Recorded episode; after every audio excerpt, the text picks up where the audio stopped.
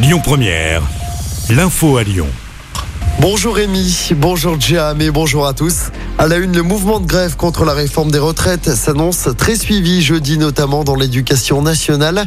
Le syndicat SNUDIFO annonce que 75% des enseignants des écoles maternelles et élémentaires du département du Rhône seront en grève.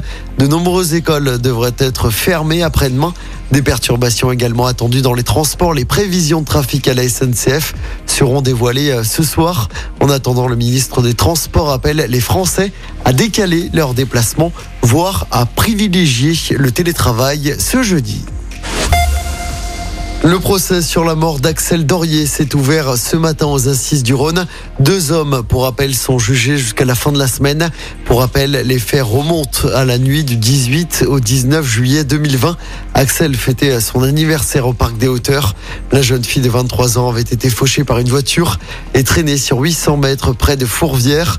Le conducteur de la voiture, aujourd'hui âgé de 24 ans, est jugé pour violence avec arme, ayant entraîné la mort sans intention de la donner. Il en jusqu'à 20 ans de prison. Son cousin, qui était son passager lors du drame, est également jugé. Le verdict est attendu vendredi.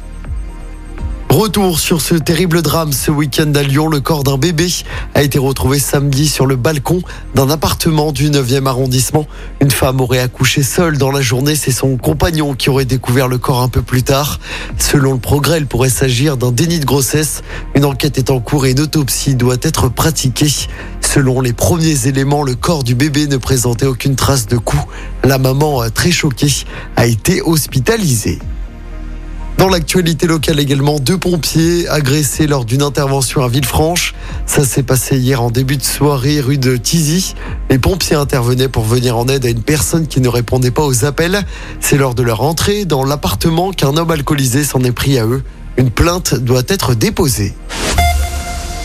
On passe au sport en tennis. Je rappelle la qualification de Caroline Garcia pour le deuxième tour de l'Open d'Australie.